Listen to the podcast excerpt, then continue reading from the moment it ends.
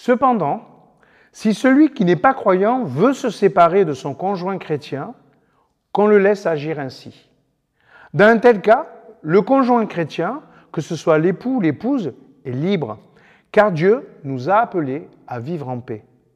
Comment savoir, toi, femme chrétienne, si tu sauveras ton mari? Ou comment savoir, toi, mari chrétien, si tu sauveras ta femme? Cette parole de Paul est tellement libératrice. Jésus a une ambition folle, celle de tout réconcilier avec le Père. Mais il en a les moyens, pas nous.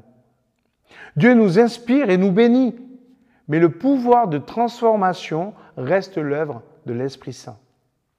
Chacun est responsable de son propre cœur. Oui, c'est cela. Aimer, ce n'est pas contrôler l'autre. Au nom de l'amour, arrêtons de vouloir contrôler les choix de l'autre. Ce n'est pas ainsi que le Seigneur a fait avec nous.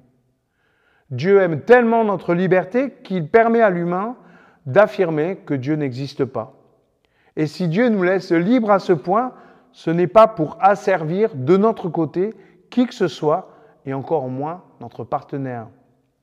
Pourquoi certains résistent à la grâce de Dieu, alors que d'autres se laissent transformer?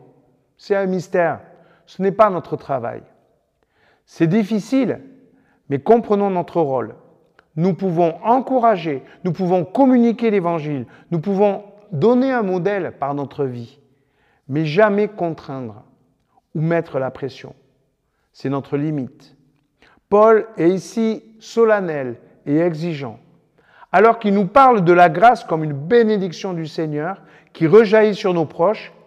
Cette bénédiction peut être reçue sans reconnaissance et sans changement de la part de celui, de celle qui en bénéficie.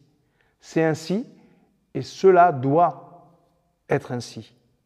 Dieu veut notre liberté autant qu'il désire notre responsabilité.